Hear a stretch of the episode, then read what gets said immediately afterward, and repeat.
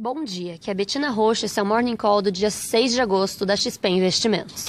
A Bolsa Brasileira repercutiu a tensão comercial mais elevada entre Estados Unidos e China ontem, com maior percepção de risco e preocupação com o crescimento global. O Ibovespa fechou o dia em queda de 2,5%.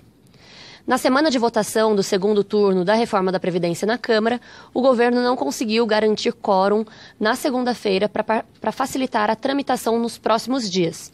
Entretanto, ainda vemos esforço do governo e de lideranças parlamentares para que a Câmara aprove a Previdência até quinta-feira. Depois, o texto segue ao Senado, onde deve passar pela CCJ e dois turnos no plenário.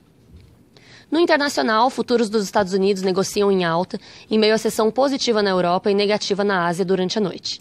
O movimento da China para estabilizar a moeda, na terça-feira, ofereceu um certo alívio, mas chegou tarde demais para evitar a designação de manipulador de moedas pelos Estados Unidos, o que poderia gerar novas penalidades além dos aumentos de tarifas já impostos.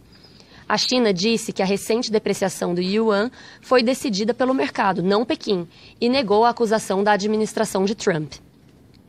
Na Europa, a Inglaterra está pronta e disposta a fazer um acordo para deixar a União Europeia se Bruxelas renegociar o tratado, disse uma fonte do governo nesta terça-feira, negando que uma saída sem acordo tenha sido o primeiro plano do primeiro-ministro Boris Johnson.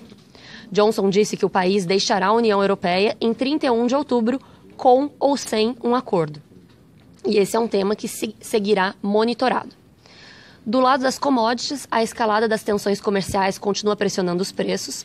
Após queda de 3,4% ontem, o petróleo opera estável em 59,9 dólares por barril, enquanto o minério de ferro continua recuando em 3,9% e volta ao nível dos 100 dólares por tonelada. Na celulose, os preços seguem caindo na China, mas em menor compasso, recuando 5,5 dólares por tonelada nesta terça-feira e rompendo o patamar de 500 dólares por tonelada em 495 dólares por tonelada.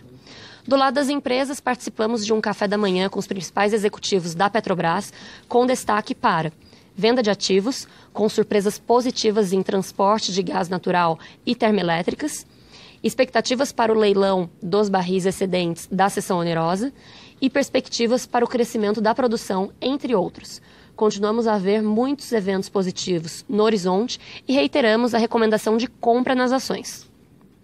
Por fim, o IRB divulgou ontem resultado forte no segundo trimestre, com lucro líquido e ROI acima das nossas expectativas.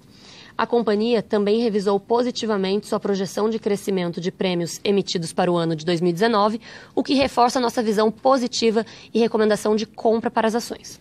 Com isso, ficamos por aqui. Bom dia a todos.